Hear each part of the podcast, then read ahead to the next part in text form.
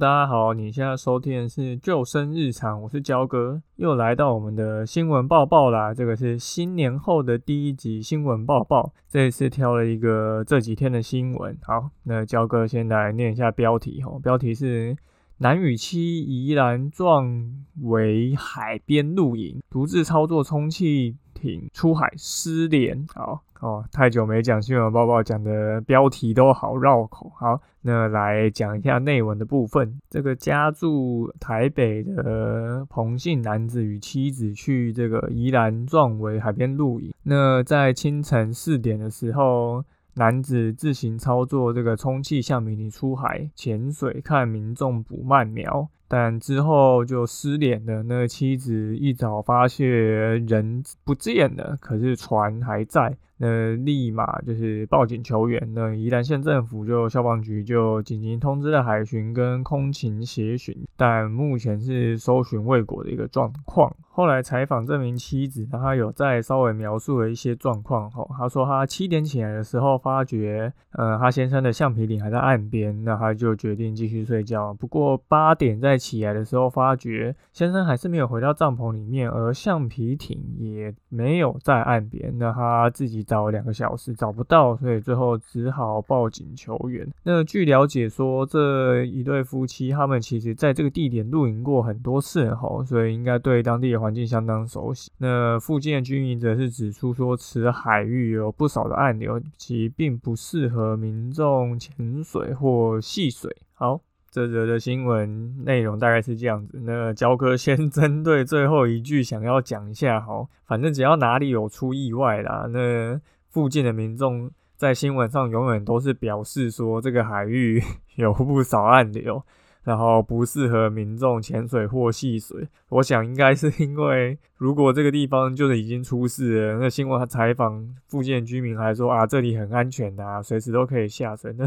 这样好像是蛮不合理。所以每次的结论都一样，就是这边很危险、不安全，那应该要禁止下水。这件事情其实非常吊诡，但我们今天这件事情就先不谈，我们来谈一下这个事件本身的发生原因。首先呢，他有提到这对夫妻，他其实来这边露营过很多次，所以对附近环境熟悉，但但我们就必须去想到一件事情哦，你在海边露营，对环境熟悉，可是你不是在海海里露营啊，所以你对海里熟悉吗？我相信可能不是那么熟悉。那这名就是民众，男士民众，那他。自己操作这个充气橡皮艇出外海去，就是也不知道有没有穿救生衣啊，然后看人家捕鳗苗这些动作，在焦哥眼中其实是有一定的危险跟风险的哦。第一个就是他是自己去嘛，这个就跟你爬山一样，你是赌盘那当你发生一些状况的时候，并没有办法立即有人可以帮你做救援或是做求援的动作，那这相对起来当然风险就会比较高。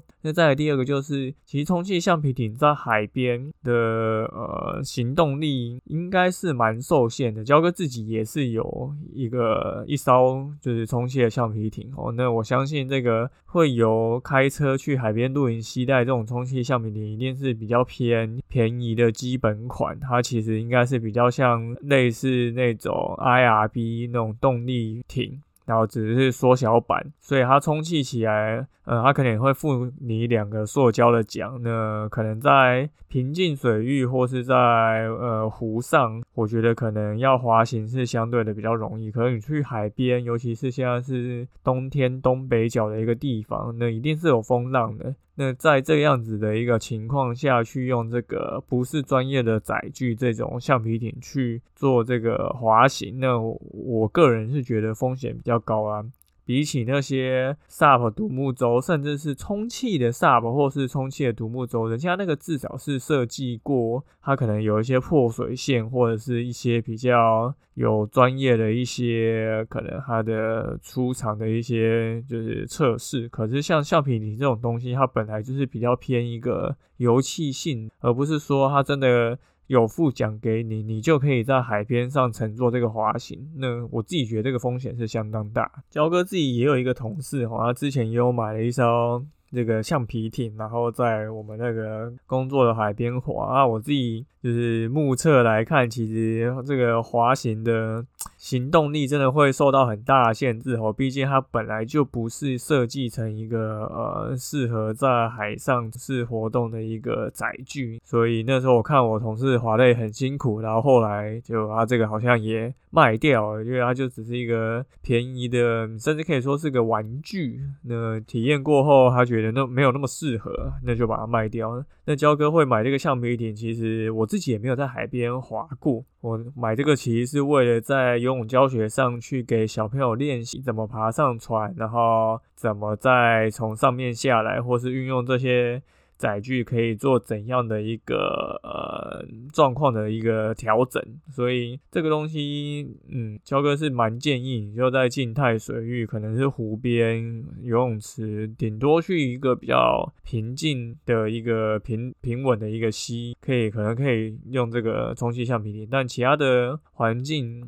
这个是不是那么建议用这个非正规的载具去从事水上活动？虽然现在是冬天哈，可是冬天其实还是会蛮多人去从事像这种你说玩橡皮艇啊、独木舟、SUP 这些活动。毕竟就是你不用就是人到水里面嘛，你在这个载具上面你还是可以滑来滑去，所以还是会有一些人在这个样的一个季节去参参与这样子的活动。那呃，虽然现在是冬天，但焦哥还是要提醒一下，就是你去从事这些活动的时候，记得呃，你的防晒还是要做好。那如果你是去一个陌生海域的话，建议真的是你要找这个当地的人带你去，你可能比较不会。发生像新闻事件类似的状况，毕竟这个环境的水流状况其实是现场有住在那边的人或是在地的业者是最了解。那如果你不熟悉这样的状况，贸然就自己充气下去去滑的话，那焦哥是觉得风险很高。那如果你真的不小心，就是啊，随着这个你的橡皮艇啊，或是 whatever 其他东西飘出去外海的话，切记千万不要离开你的这个浮具，就。就迟早会有人发现你，然后再去救你。如果你真的不小心离开，你自己能在海上撑多久时间？我相信一定撑不久的。那有这样的一个浮具，你至少在上面就是等待救援，然后被救到的几率是比较高的。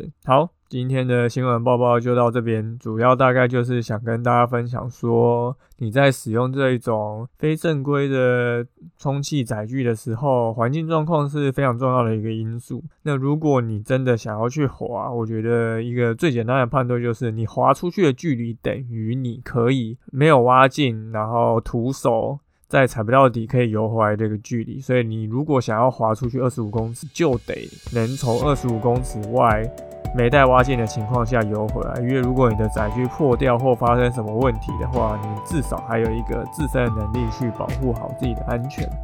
好，今天的新闻报报就到这边，感谢你收听今天的救生日常，我是焦哥。如果你喜欢我们节目的话，请到 Apple Podcast 留言并给我们五颗星。很久没收到大家的这个五星评价了，以后欢迎大家就是踊跃的，就是推坑给身边的民众。现在已经越来越热了，大家就开始去玩水，所以就是安全一定还是要注意。那如果你有 IG 账号的话，也欢迎私讯跟我们说你想要听什么样的一个主题或者是新闻的。分析，那我们就下次再见喽，拜拜。